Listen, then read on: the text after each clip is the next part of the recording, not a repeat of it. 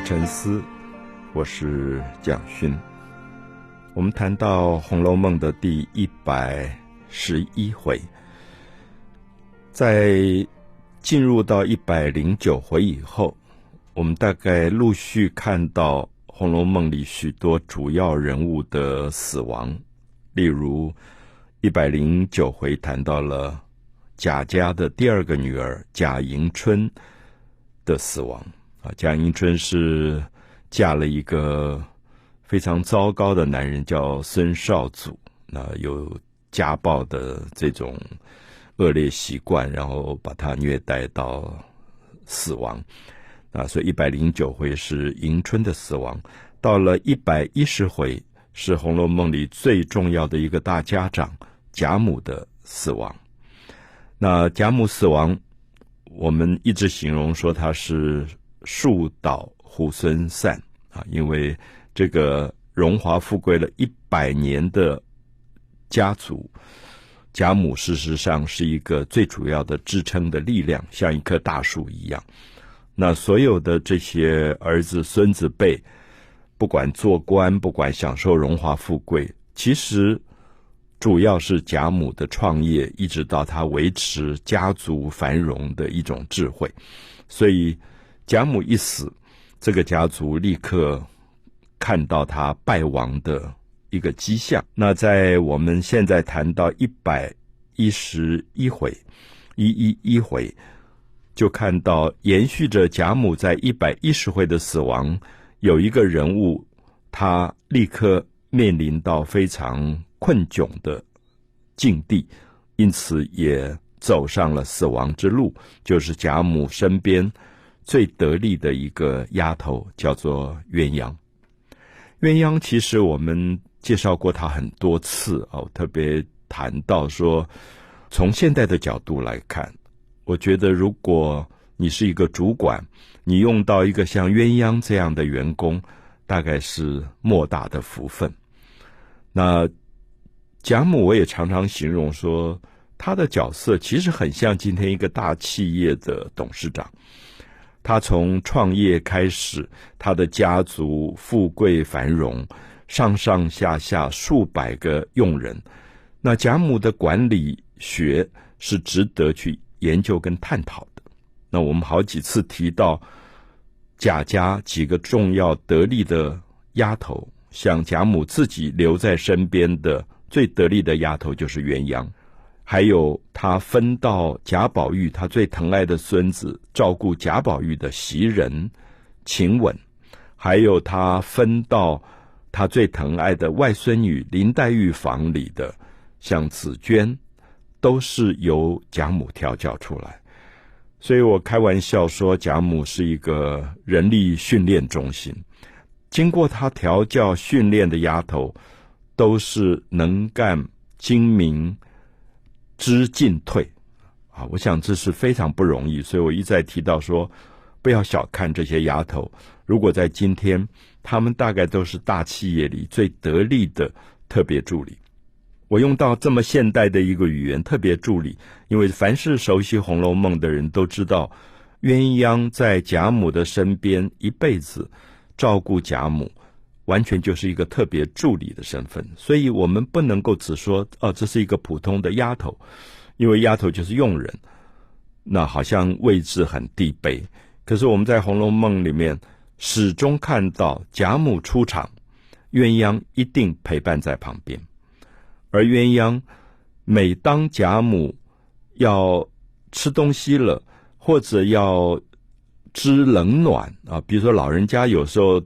啊，贪图一点凉快，可是鸳鸯在旁边就很小心，因为会感觉到，诶，这个季节虽然贪图凉快，可是不要受了风寒，所以他常常会在必要的时候提醒贾母说要加衣服了，或者说时候不早了，那已经有露水下来，应该要进房里去休息，因为毕竟觉得贾母年纪大了。那贾母很好玩，贾母在鸳鸯的面前，有时候反而像个小孩子，因为他知道鸳鸯疼他，好，我说用疼他的意思，就是说这已经不是一个特别护士或者是特别看护的这个角色。我们花钱请了一个特别看护，他可以一到五点钟下班了，他就要走就走，他不管你到底怎么样。鸳鸯不是，鸳鸯是不好像不是为了那个薪水，不是为了他自己的职业，他其实就是彻头彻尾。疼爱贾母这个老太太，照顾她到无微不至的这个状态，所以也因为如此，他管贾母管得很严，有时候像个姐姐，像个妈妈一样。所以贾母有时候反而会跟鸳鸯撒娇说：“我偏不要穿这些衣服，我偏不要回去睡觉。”啊，就是两个人的关系很特殊。我希望大家在看《红楼梦》的时候特别注意，人跟人的缘分非常奇特。就是贾母离开鸳鸯是根本。饭也吃不下，觉也睡不着的，就是因为这个小女孩太懂事，把她照顾到无微不至，啊，所以我们可以说这样子建立了鸳鸯跟贾母一个好像永远不能分开的一种特殊关系。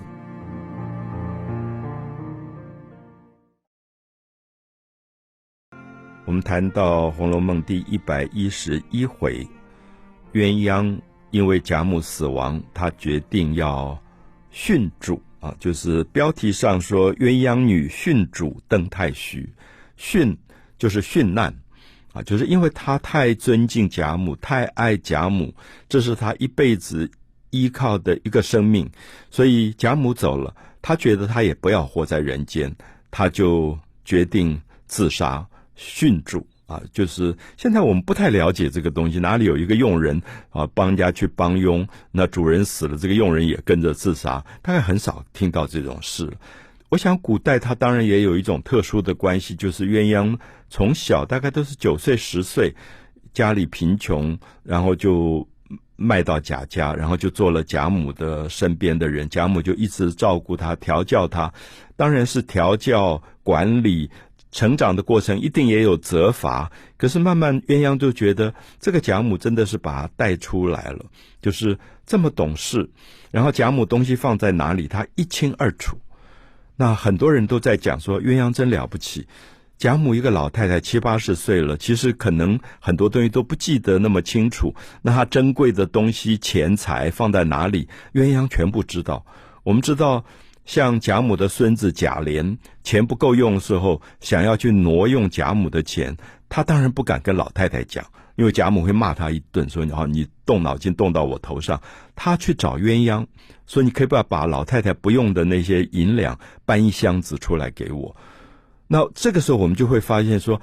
鸳鸯是真正的管理者，可是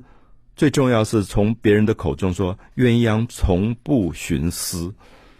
就是如果我今天帮别人管钱，然后这个人有点老了、糊涂了，我不会在这里面捞一点油水吗？鸳鸯从来没有这样，就是非常公正的一个人。那贾母这么宠他，他在贾母面前讲一个人好或坏，就会影响贾母。可是，一般人也说鸳鸯真了不起，他从不在贾母面前搬弄是非。那这些部分都看到一手被贾母带出来，这个鸳鸯。今天不管是一个女秘书的角色、特别助理的角色、特别看护的角色，她大概都可以拿一百分。可是我们也看到这样子的一种关系，鸳鸯跟贾母的关系，当然也让我们心疼。就是贾母死了，她要怎么办？这个才十六七岁的女孩子，她正在青春年华，因为她一辈子不可能谈恋爱，她就在家照顾贾母。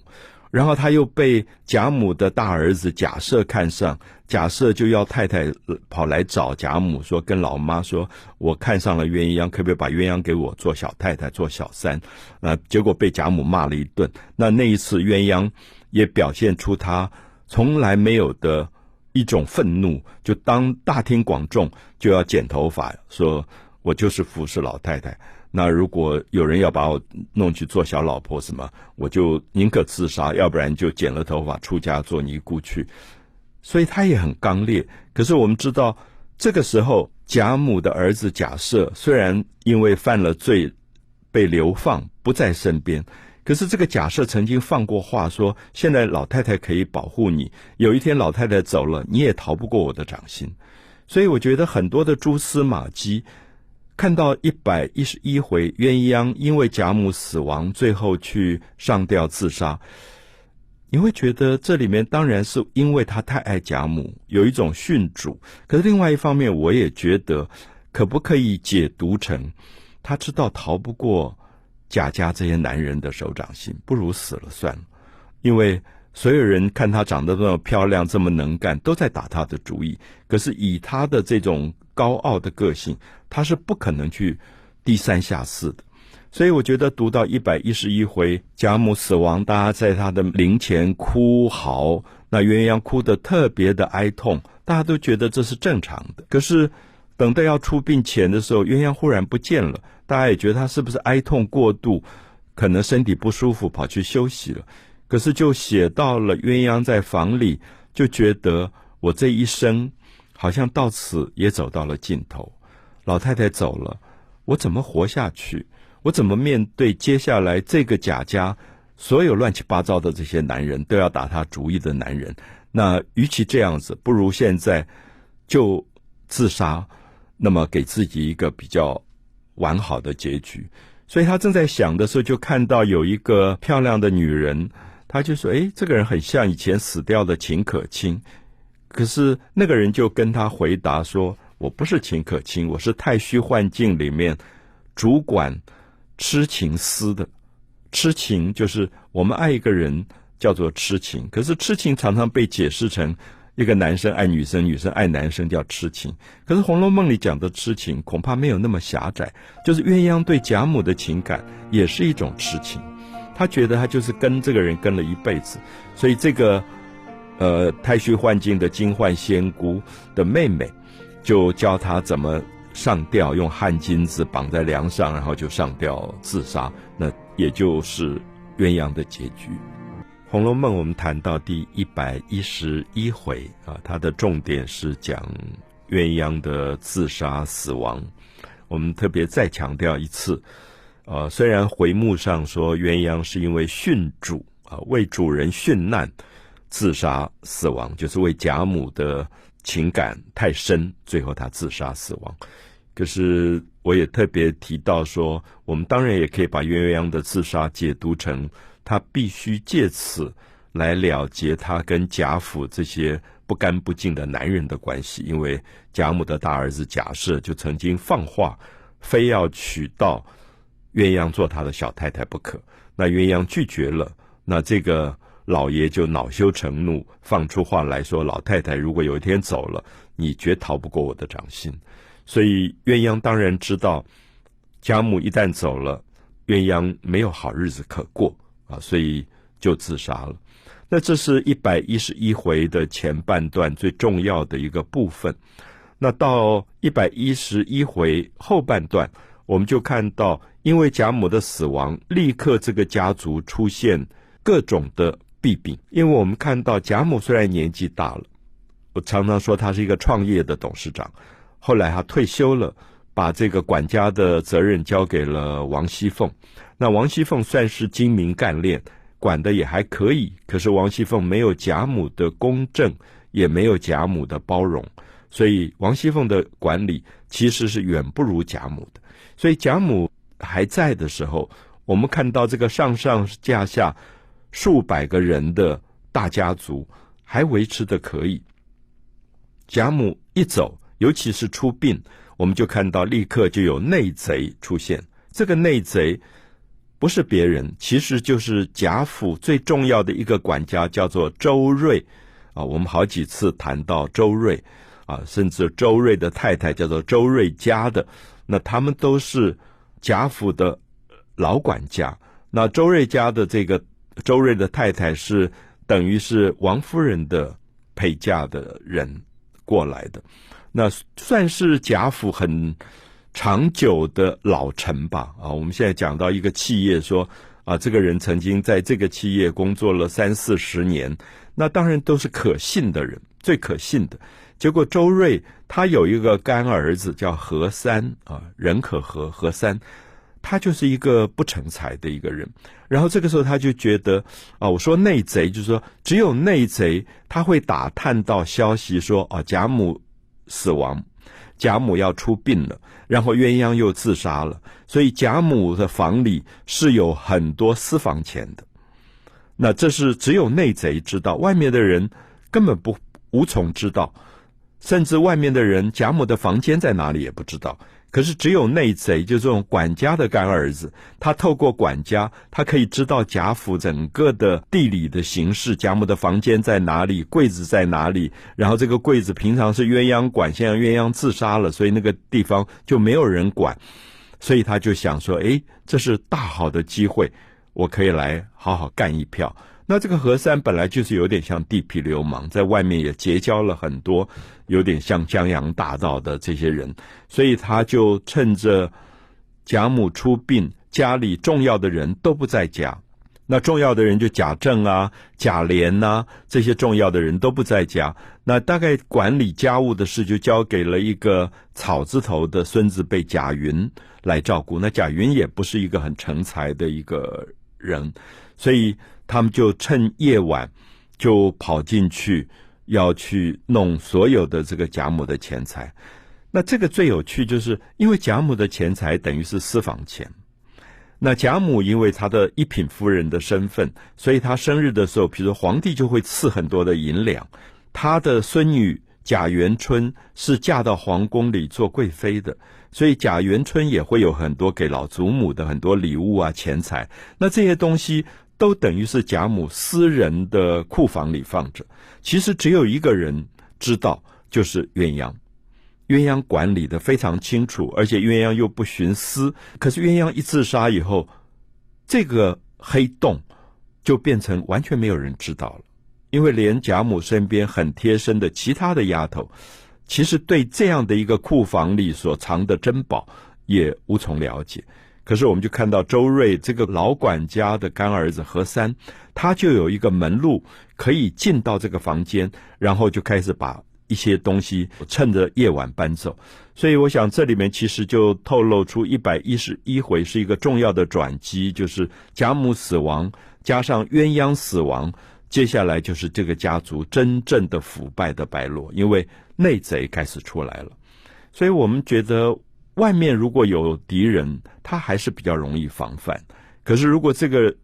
敌人是在里面墙里面，你根本无从防范起。所以，呃，一百一十一回的后面就提到了这些江洋大盗如何趁夜搬走了很多的财宝，同时又看到了漂亮的席春跟漂亮的一个尼姑妙玉，所以又引发了下一回当中，他们不只要劫财。甚至要去劫色，就要抢劫走这个妙玉的故事。